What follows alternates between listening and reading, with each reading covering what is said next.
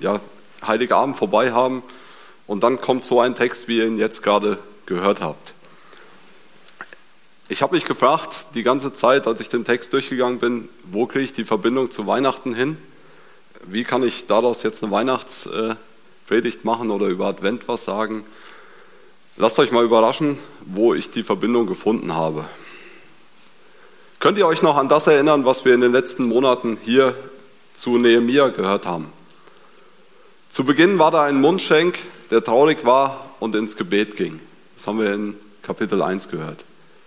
Er nahm damals allen Mut auf sich und bat den König darum, die Mauer wieder aufzubauen.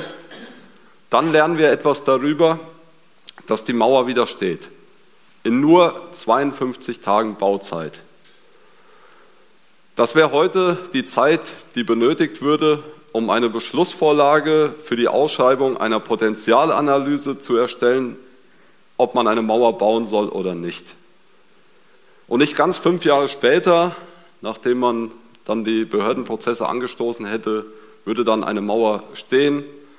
Das wäre dann wahrscheinlich 30 Prozent über Budget und zwei Jahre nach Termin. Und vor allem bis dahin wäre wahrscheinlich fünfmal das Bauunternehmen getauscht worden, weil das muss jetzt jemand anders machen. Ganz anders ist es bei Nehemia. Es gab einen Plan, es gab einen Auftrag und Nehemia setzt diesen Plan um und das in 52 Tagen. Die Mauer steht. Das Bauunternehmen hat nicht getauscht, sondern man hat sich schön aufgeteilt. Die Mauer mit allen Toren wurde errichtet und jetzt sind wir da und da hat uns Ben abgeholt im Kapitel 7, wie die Menschen langsam wieder zurück nach Jerusalem kommen. Im Kapitel 8, das haben wir vor zwei Wochen gehört, wird die Autorität des Wort Gottes wieder eingeführt. Und nun in unserem Text heute lesen wir, welche Auswirkungen genau diese Autorität hat, welche Auswirkungen es hat, dass sich das Volk wieder mit dem Wort Gottes beschäftigt. Für mich war es bisher die Perspektive Nehemia und ähm, was hat Nehemia gemacht? Nehemia hat das umgesetzt, was ihm aufs Herz gelegt worden ist, hat dann nicht aufgehört, sondern hat, nachdem er die Mauer errichtet hatte, ist er die nächsten Schritte gegangen. Und wir haben das letzte Mal viel zum Kapitel 8 gehört und deshalb will ich da auch gar nicht mehr groß drauf eingehen, sondern ich will euch mitnehmen in das Kapitel 9 und lese zu Beginn nochmal die ersten drei Verse. Am 24. Tage dieses Monats kamen die Israeliten zu einem Fasten zusammen in Säcke gehüllt und mit Erde auf ihren Häuptern. Und es sonderten sich die Nachkommen Israels ab von allen Fremden und traten hin und bekannten ihre Sünde und die Missetaten ihrer Väter. Und sie standen auf an ihrem Platz und man las vor aus dem Buch des Gesetzes des Herrn ihres Gottes drei Stunden lang. Und drei Stunden bekannten sie und beteten an den Herrn, ihren Gott. Das Volk erkannte durch das Lesen des Gesetzes, wie weit sie sich von Gott und seinem Willen entfernt hatten. Die 70-jährige Gefangenschaft hatte ihre Spuren hinterlassen. Eine ganze Generation war nahezu ohne Gott aufgewachsen. Die Überraschung war groß, als sie zum ersten Mal sahen, wie weit sie von dem Wort Gottes abgewichen sind. Das führte sie dazu, von ganzem Herzen Buße zu tun sich vor Gott in den Staub zu demütigen, ihre Schuld zu bekennen und sich von den bösen Wegen abzusondern und schlussendlich Gott für seine große Treue, Macht und Stärke zu loben und zu preisen. Die Tatsache, dass sich das Volk von allem Fremden, also das lesen wir in Nehemiah 9, Vers 2, absonderte, ist der Beweis, dass sie sich zuvor in einer verkehrten Verbindung befanden. Wir können aus der Geschichte des Volkes sehr viel über den Charakter wahrer Buße lernen. Darüber möchte ich heute mit euch sprechen. Ich sehe in unserem Text fünf Bestandteile, die zur Buße dazugehören. Zunächst einmal Betrübnis. Wahre Buße ist dadurch gekennzeichnet, dass man darüber betrübt ist, vom Wort Gottes abgewichen zu sein. Wahre Buße wird auch von aufrichtigem Demut begleitet. Davon spricht hier das Thema Fasten, das Kleiden in Sacktuch und die Erde auf ihren Häuptern. Sie waren erschrocken, wie weit sie sich von den Gedanken Gottes entfernt hatten und wie sie Gott durch ihr Ungehorsam entehrt hatten. Echte Demut, echte Demütigung kann man auch daran erkennen, dass man seinen eigenen schlechten Zustand nicht schönredet. Das Volk hat seinen eigenen Zustand in keinster Weise geschönt, das habt ihr eben in, den, ähm, in der Wortlesung gehört, sondern es so anerkannt, wie es war. In den Versen 36 und 37 lesen wir, siehe, wir sind heute Knechte und in dem Lande, das du unseren Vätern gegeben hast, seine Früchte und Güter zu genießen, siehe, in ihm sind wir Knechte. Und seinen reichen Ertrag bringt es den Königen, die du über uns gesetzt hast, um unsere Sünde willen. Und sie herrschen über unsere Leiber und unser Vieh nach ihrem Willen. Und wir sind in großer Not. Das heißt also, sie waren betrübt über ihr Leben, sie waren betrübt über das, was ihre Vergangenheit ausgezeichnet hat. Dann kommt für mich ein zweiter Punkt, der für mich zur wahren Buße dazugehört. Wir sprechen oft, oft von der Umkehr. So hätte ich es auch vorher beschrieben, aber als ich diesen Text gelesen habe, habe ich mich gefragt, ist das überhaupt präzise genug, von der Umkehr zu sprechen? Umkehr heißt ja irgendwie, ich wende mich ab oder ich gehe einen anderen Weg. Nein, ich möchte das überschreiben mit Absonderung, was ich in dem Vers 2 gelesen habe. Absonderung. In Vers 2 steht, und die Nachkommen Israel sonderten sich ab von allen Kindern der Fremde. Es ist nicht nur eine Umkehr, sondern es ist eine gezielte Absonderung. Wahre Buße wird von der Abkehr des Bösen gekennzeichnet. Ein Kapitel, in dem wir das sehr gut nachlesen können, ist 2 Timotheus 2.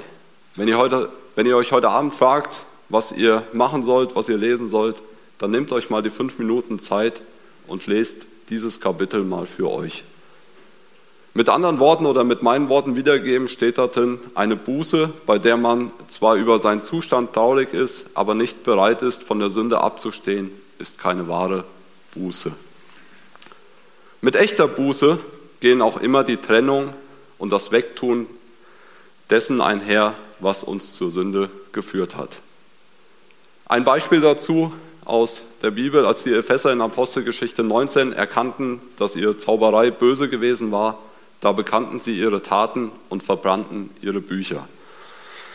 Bücher verbrennen, äh, ja, hört sich ja jetzt erstmal nach nichts Großem an, aber wir lesen dort, diese Bücher hatten einen Wert von 50.000 Stück Silber.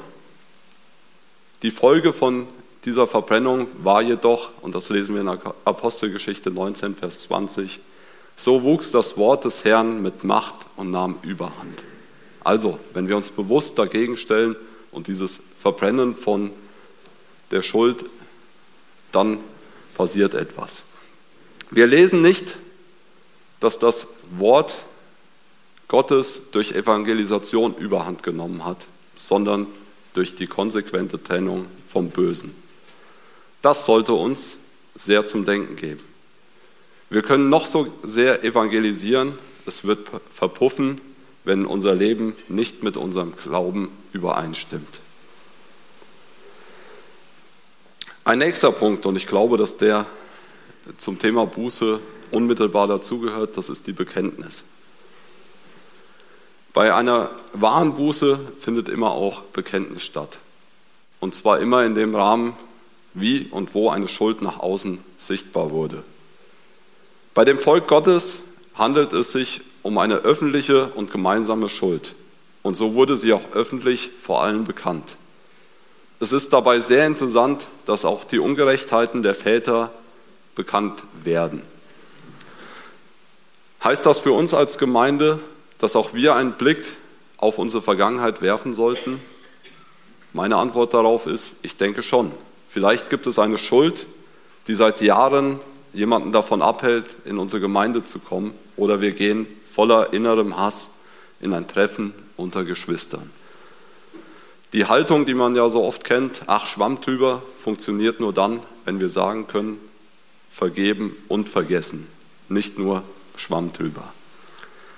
Wenn wir nicht bereit sind, unsere Schuld zu bekennen, können wir auch nicht mit der Vergebung unserer Sünden rechnen.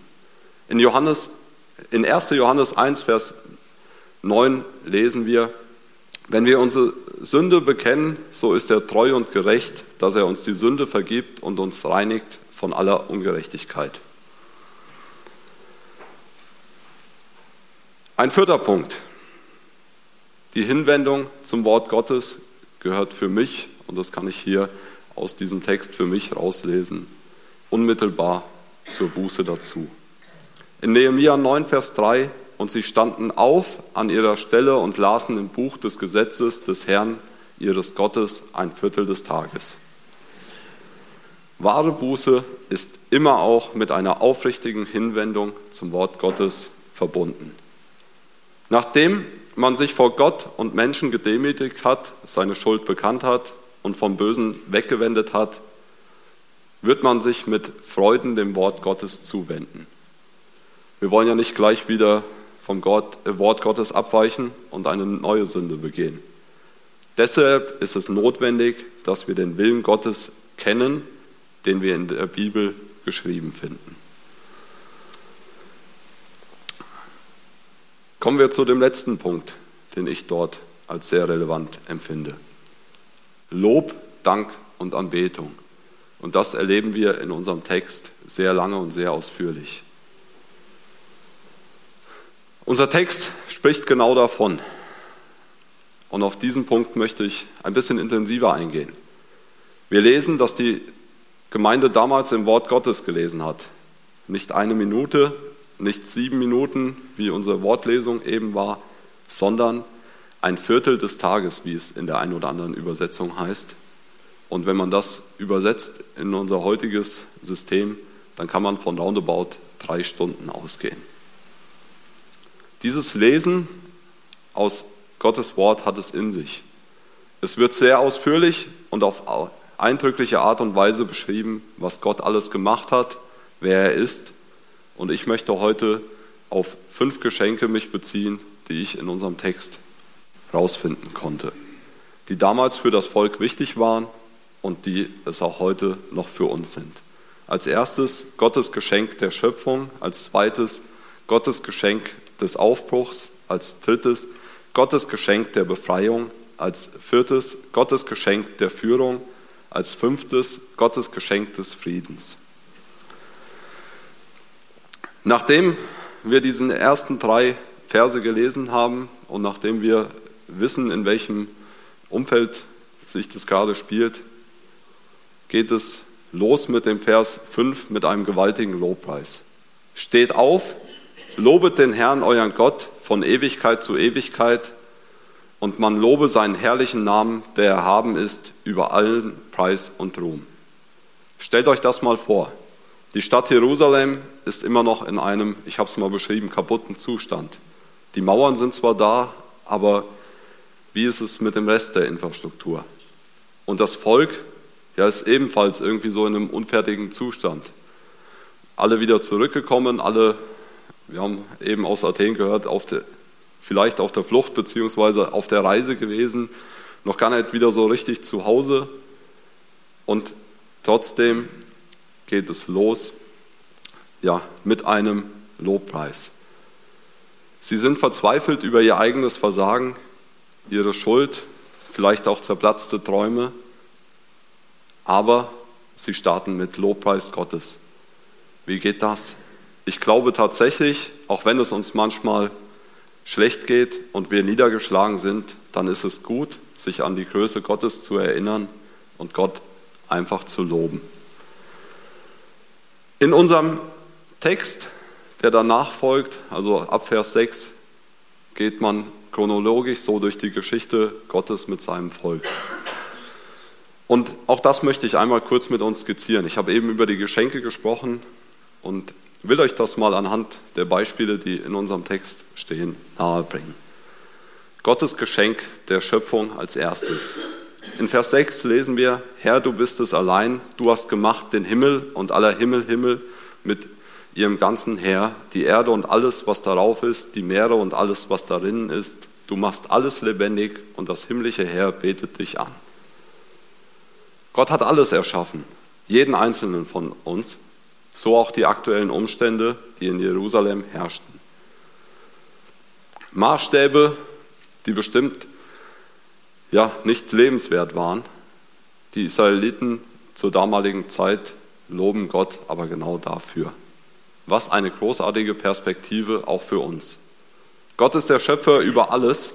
Er hat alles gemacht, was wir heute sehen und erleben. Er ist der Herr über jeden, jede einzelne Zelle in unserem Körper und über die großen Weiten des Weltalls. Ich höre aktuell das Buch Da mit Scham. Ich weiß nicht, wer das von euch kennt, wer sich damit mal beschäftigt hat. Aber der ein oder andere wird vielleicht mitbekommen, warum mich dieses Thema beschäftigt. Ich habe das in diesem Jahr ja, selbst erfahren dürfen, dass ich auf einmal gesundheitliche Probleme bekommen habe und die Ärzte konnten mir nicht helfen. Die Ärzte haben anfänglich nicht feststellen können, woher das kommt. Es gipfelte darin, dass ich unbewusst innerhalb von vier Wochen sechs Kilo abgenommen habe und keiner so richtig wusste, was los ist. In diesem Buch, Damit Scham, darf ich jetzt momentan in sechs Stunden, also so lange wird es mir im Moment vorgelesen, erfahren, wie unser Körper, wie unser Verdauungssystem aufgebaut ist. Ich darf erfahren, wie großartig Gott unseren Körper geschaffen hat und wie sehr er alles aufeinander abgestimmt hat. Und mit der Perspektive der Israeliten darf ich lernen, weniger zu verzweifeln an den Symptomen, die mich gerade belasten und mehr Gott für seine Größe anzubeten. Und da kann ich euch sagen, das ist ein sehr großes Lernfeld für mich. Das zweite Geschenk aus unserem Text, Gottes Geschenk des Aufbruchs. Vers 7, Herr, du bist Gott, der du Abraham erwählt hast und ihn aus Ur in Chaldea geführt zu Abraham genannt hast und hast sein Herz treu erfunden vor dir und einen Bund mit ihm geschlossen, sein Nachkommen zu geben, das Land der Kanaaniter, Hethiter, Amoriter, Perisiter, Jebusiter und Girgashiter und hast dein Wort gehalten, denn du bist gerecht. Gott erwählt Abraham und er führt ihn zum Aufbruch aus seinem alten Leben. Er schenkt ihm ein neues Land. Wo werden wir zum Aufbruch gerufen? Zur Veränderung. Wenn es hier heißt, Gott, du hast sein Herz treu erfunden vor dir, dann heißt das nicht, er war perfekt. Nein, Abraham hatte viele Fehler und Schwächen und Zweifel, aber er hatte Glauben. Was für ein schönes Beispiel auch für uns und wie toll, dass das Volk Israel das hier genauso auch wieder sieht, anerkennt und darüber jubelt. Ein drittes, Gottes Geschenk der Befreiung. Ab Vers 9, und du hast das Elend unserer Väter in Ägypten angesehen und ihr Schreien am Schilfmeer erhört und Zeichen und Wunder getan am Pharao und all seinen Großen und allem Volk seines Landes, den du erkanntest, dass sie an ihnen vermessen gehandelt hatten, so hast du dir deinen Namen gemacht, wie es heute ist. Und du hast das Meer vor ihnen zerteilt, sodass sie mitten durch das Meer trocken hindurchgingen und hast ihre Verfolger in die Tiefe geworfen wie Steine in mächtiges Wasser. Diese Befreiung aus der Sklaverei in Ägypten, für Israel eigentlich das Ereignis schlechthin für Gottes Erfahrung. Da haben sie Gottes Hilfe am deutlichsten gespürt. Und das Neue Testament überträgt diese Erfahrung der Befreiung und Erlösung aus der Sklaverei der Sünde. Und der Durchzug durch das Schilfmeer wird zum Bild für die Taufe. Jesus Christus befreit uns aus unserem Verlorensein. Er vergibt uns und schenkt uns neues Leben. Befreiung heißt Heil, ewiges Heil.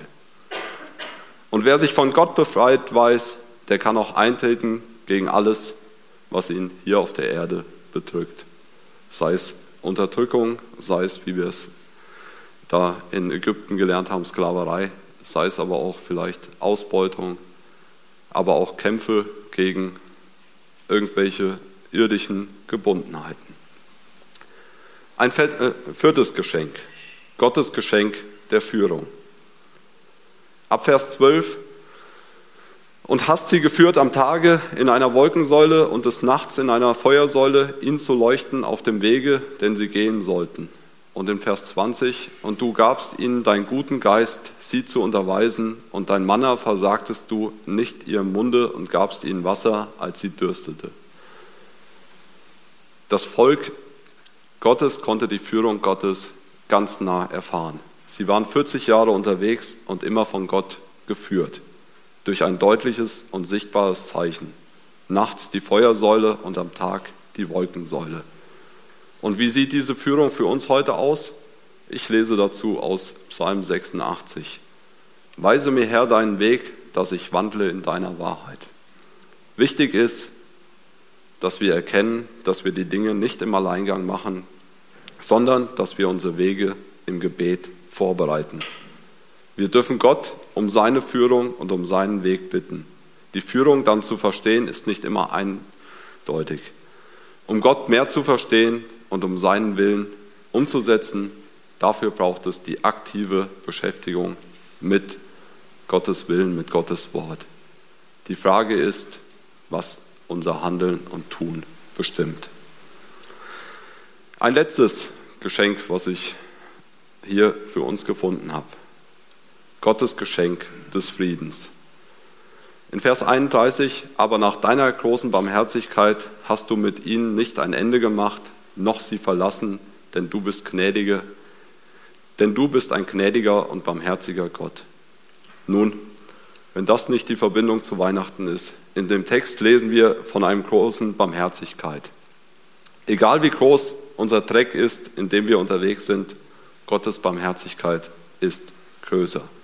Spätestens an Weihnachten erleben wir genau das. Jesus kommt auf die Welt. Er schenkt uns Frieden. In unserem Text, der noch vor der Geburt Jesu war, wird schon genau von dieser Barmherzigkeit geschrieben. Wie viel mehr dürfen wir genau dieses Geschenk in den nächsten Tagen wieder ganz neu spüren und erfahren. Jesus hat den Frieden in die Welt gebracht und das lesen wir in seinem Wirken und Handeln auf dieser Erde. Wenn er wiederkommt, wird er den ewigen Frieden bringen. Dessen dürfen wir uns schon heute bewusst sein. Erinnert ihr euch an das erste Lied Prince of Heaven, was wir dort gesungen haben? Und dort war eine Passage, We can know him, this Prince of Peace. Wir dürfen ihn kennen, diesen König des Friedens. Genau darum geht es. Lasst mich das Gesagte zum Abschluss nochmal zusammenfassen. Wir sollten nicht damit zufrieden sein, wenn ein Fehler lediglich eingesehen wird. Wie oft sind schon Fehler bereut worden, weil die, schlimme, die Fehler schlimme Folgen hatten, die man bereute, ohne aber, dass die innere Einstellung, die zu diesem Fehler geführt hat, verurteilt wurde. Achten wir bei uns selbst auf die obigen fünf Prinzipien wahrer Buße. Betrübnis, Absonderung, Bekenntnis, Hinwendung zum Wort Gottes Lob und Dank. Es ist wichtig, dass wir uns mehr und mehr am Maßstab Gottes orientieren und dadurch immer mehr spüren, was richtig und was falsch ist. Das Volk hat sein Versagen in Kapitel 8 noch nicht gesehen und so war es möglich, sich im Herrn zu freuen. Aber als sie durch das Lesen des Wortes ihr Abweichen erkannten, mussten sie darüber Buße tun, sonst wäre die Freude im Herrn nicht mehr möglich gewesen. Je mehr wir unser Abweichen aus dem Wort Gottes erkennen, desto mehr sind wir verpflichtet, unsere Schuld zu bekennen. In dem Maße, wie das Volk Dinge aus dem Wort erkannte, bekannten sie auch ihre Schuld. Ihr Lieben, das war das, was ich für mich aus diesem Text herausgezogen habe. Und auch wenn die Zeit fortgeschritten ist, glaube ich, dass wir noch den einen oder anderen zu Wort kommen lassen. Ich will euch gerne dazu ermutigen, gebt uns eure Gedanken weiter.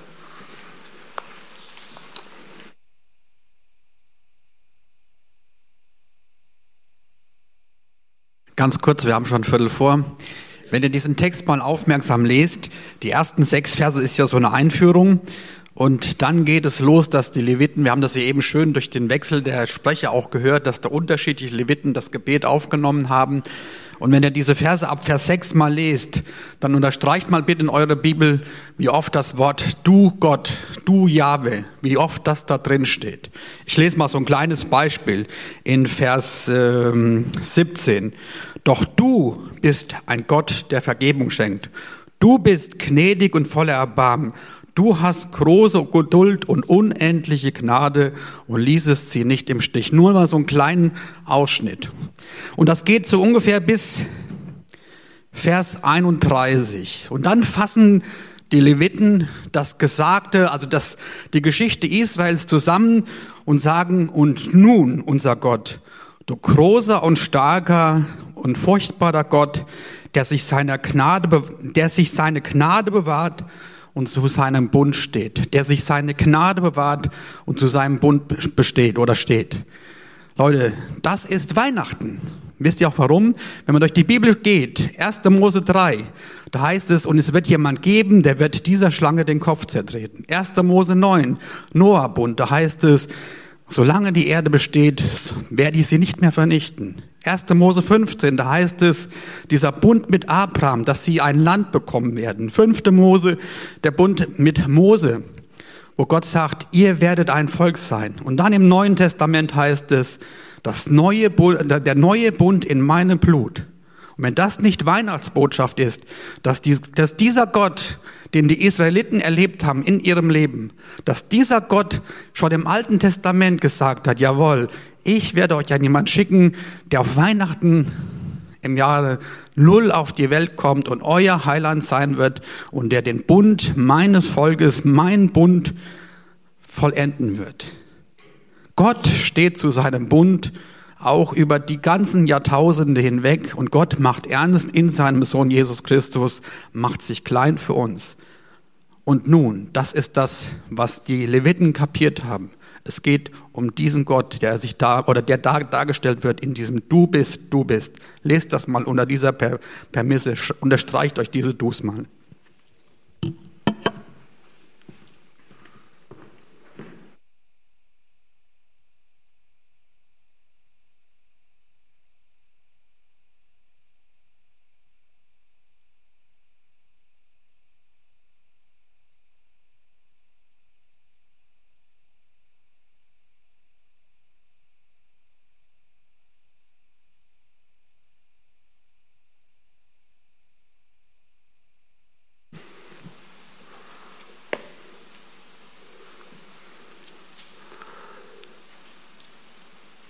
Bisher haben wir im Buch Nehemiah viel gelernt von dem, wie Nehemiah agiert hat, wie Nehemiah als ja, Beauftragter Gottes dann seinen Auftrag angenommen hat.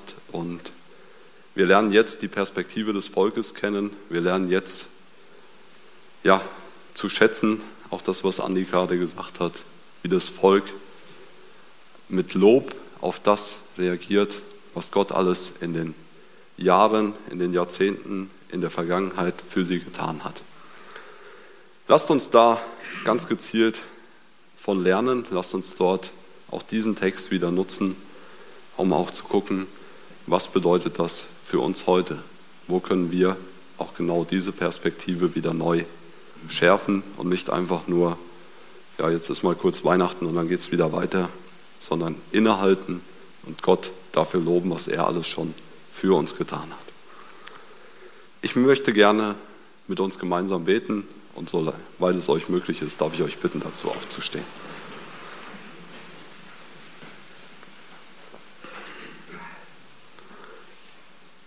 Himmlischer Vater, ich danke dir dafür, dass du uns Vorbilder gibst. Vater, ich danke dir dafür, dass du uns ja, die Bibel, dein Wort geschenkt hast, in der wir immer wieder lesen dürfen, in der wir lesen dürfen, wie Nehemiah reagiert hat, wie Nehemiah deinen Auftrag angenommen hat und wie Nehemiah nicht ruhig war, sondern immer weiter gegangen ist. Und Vater, heute dürften wir uns aktiv damit beschäftigen, wie auch das Volk reagiert hat, als es sich mit deinem Wort auseinandergesetzt hat, wie es ja innegehalten hat, wie es bekannt hat, dass es auf dem Holzweg ist und dann nochmal ganz neu auch in deinem Wort geforscht hat und in deinem Wort gelesen hast, was du alles für sie bist, was du alles für uns bist. Vater, danke, dass wir das auch heute wieder neu erfahren dürfen. Und ich bitte dich darum, dass wir ja, dort nicht aufhören, weiter in deinem Wort zu forschen, in deinem Wort uns damit zu beschäftigen und vor allem auch dein Wort für uns ja, real werden zu lassen. Vater, du schenkst uns jetzt rund um Weihnachten, rund um Advent, dass wir uns darauf besinnen dürfen, dass du deinen Sohn, den Friedenfürst, hier auf die Welt geschickt hast, für jeden einzelnen von uns.